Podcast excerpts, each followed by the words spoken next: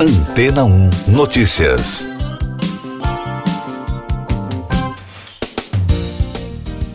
Bom dia! A multinacional chinesa Xiaomi é um dos principais destaques nos portais de ciência, principalmente entre os especialistas em robótica.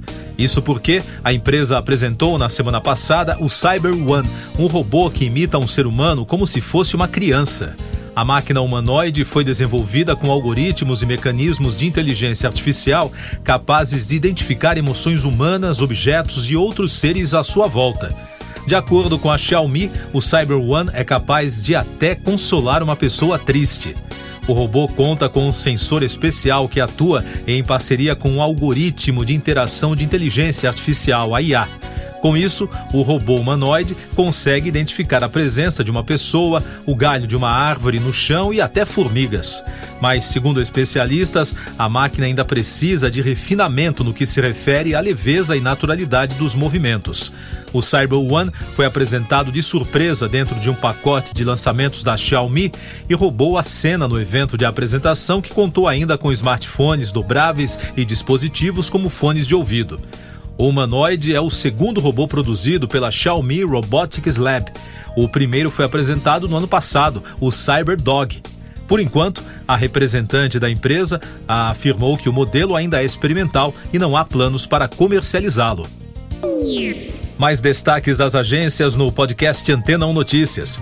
Os incêndios florestais na Europa já devastaram mais de 660 mil hectares desde janeiro, um recorde para a alta temporada este período do ano desde 2006.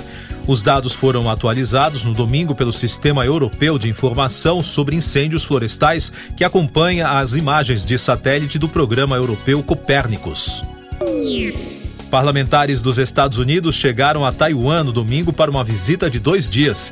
A agenda principal para esta segunda-feira será o um encontro com a presidente Tsai Ing-wen. É a segunda visita de alto nível à ilha em meio ao aumento das tensões militares com a China. A delegação americana está visitando o território 12 dias após a ida da presidente da Câmara dos Estados Unidos, Nancy Pelosi, que deu início ao acirramento militar na região. O escritor britânico Salman Rushdie está se recuperando de um ataque em um evento no estado de Nova York. Um dos filhos do escritor disse no fim de semana que a família está extremamente aliviada por ele ter saído do respirador. Rushdie passou anos sob proteção policial depois que líderes islâmicos decretaram sua morte após a publicação do romance Versos Satânicos. A obra foi considerada uma blasfêmia, segundo as lideranças religiosas. A polícia israelense prendeu um suspeito do ataque a um ônibus perto da cidade Velha Jerusalém, que deixou oito feridos, dois em estado grave. Segundo o porta-voz da polícia, o ataque ocorreu nas primeiras horas de domingo, perto de um local visitado por religiosos de todo o mundo. O Centro Financeiro da China, a cidade de Xangai, vai reabrir todos os jardins de infância, creches e escolas em 1 de setembro, após meses de restrições devido à Covid-19. De acordo com as autoridades de saúde, todos os professores e alunos serão obrigados a fazer testes para o coronavírus diariamente antes de deixar as salas de aula. Xangai fechou todas as escolas em meados de março, antes do lockdown de dois meses.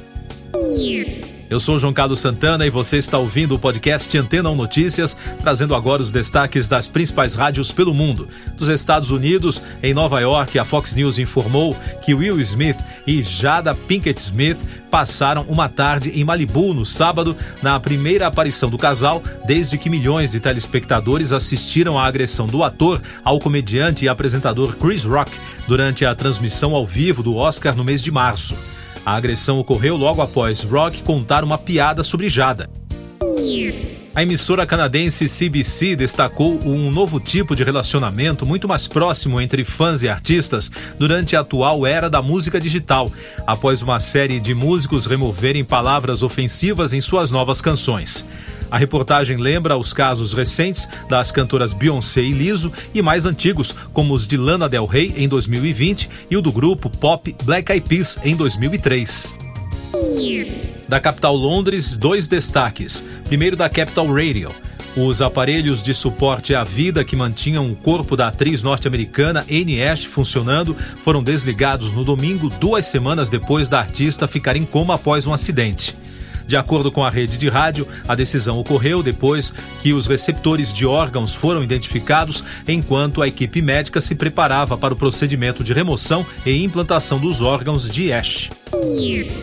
E da rádio BBC, a britânica destacou o cancelamento do segundo show do comediante Jerry Sadowitz no Festival de Edimburgo por racismo e misoginia extremos. O ator de 61 anos, nascido nos Estados Unidos, é conhecido por seus shows de stand-up provocantes. A administração do evento disse que recebeu reclamações sem precedentes da plateia e funcionários após a primeira apresentação do artista. Siga nossos podcasts em antena1.com.br. Este foi o resumo das notícias que foram ao ar hoje na Antena 1.